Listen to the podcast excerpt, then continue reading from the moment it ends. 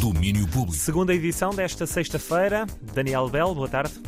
Olá, André, e com muita música nova, porque é dia dela. Nesta sexta-feira temos álbum novo dos The 1975. A celebrar 20 anos de carreira, a banda britânica regressa com Being Funny in a Foreign Language, quinto álbum de estúdio.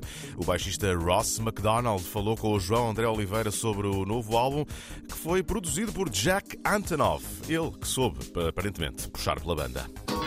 His energy, a energia dele foi o que me chamou mais a atenção. Ficávamos algumas horas a fazer uma coisa e assim que começava a ficar um pouco parado, ele seguia para a próxima. Acho que todos comprámos a ideia e sentimos que era uma forma muito porreira de trabalhar. É um modelo de a primeira ideia é a melhor ideia. Ele implementou mesmo isso. E é por isso que o álbum soa tão cru. Uh, sim, acho que ele tirou mesmo o melhor de todos nós. Yeah, he pulled. I felt like he pulled the best out of everyone. Being Funny in a Foreign Language, o disco que os The 1975 construíram ao longo dos dois últimos anos, em que foram obrigados a parar com os concertos da tour do álbum anterior por causa da pandemia. Havia mesmo uma data em Portugal que foi eh, cancelada. Fala-se disso e de muito mais na entrevista que podem ouvir inteira no grande domínio público deste sábado à uma da tarde. E na montra das novidades do dia também está Return of the Dream Canteen, o novo álbum dos Red Hot Chili Peppers.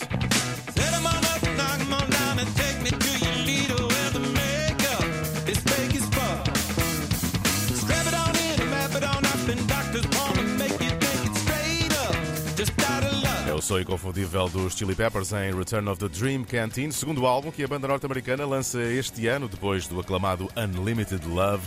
Eh, mas nos escaparates também há novidades nacionais. Hurry Up and Wait, álbum novo dos Time for Tea. Oh, with the sun on my back, I'm good. But in the meantime, well, my pocket's full of coals that I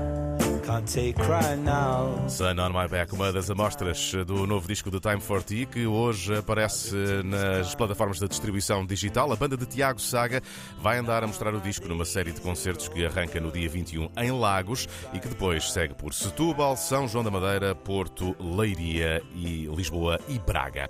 Hoje e amanhã há também Festa da Anaia na Pena, em Cantanhede, festa de dois dias que nasceu em 2017 para juntar música à cultura da bairrada. O Vitor Pinto É o programador. Apresenta-nos uh, o programa de hoje e, claro, tudo a começar com um belo copo de vinho. No dia 14 de outubro, começamos a festa na adega do Janeca. Temos um concerto a solo do Patrick Ferreira.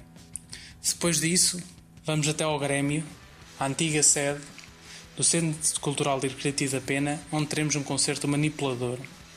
Posteriormente, descemos até ao salão do Centro Cultural e Recreativo da Pena para um DJ set da Maria João, seguido dos concertos da noite. Serão eles os Mona Lisa, um grupo aqui do Conselho de Cantanhede, os Yakuza e para acabar os concertos, os Cassete Pirata. Para acabar a noite, temos depois um grande DJ set do Nuno Rabina.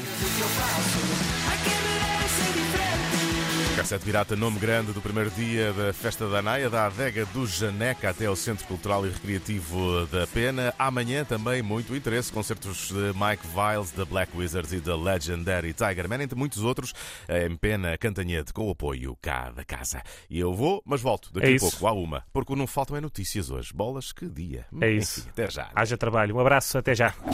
Domínio Público.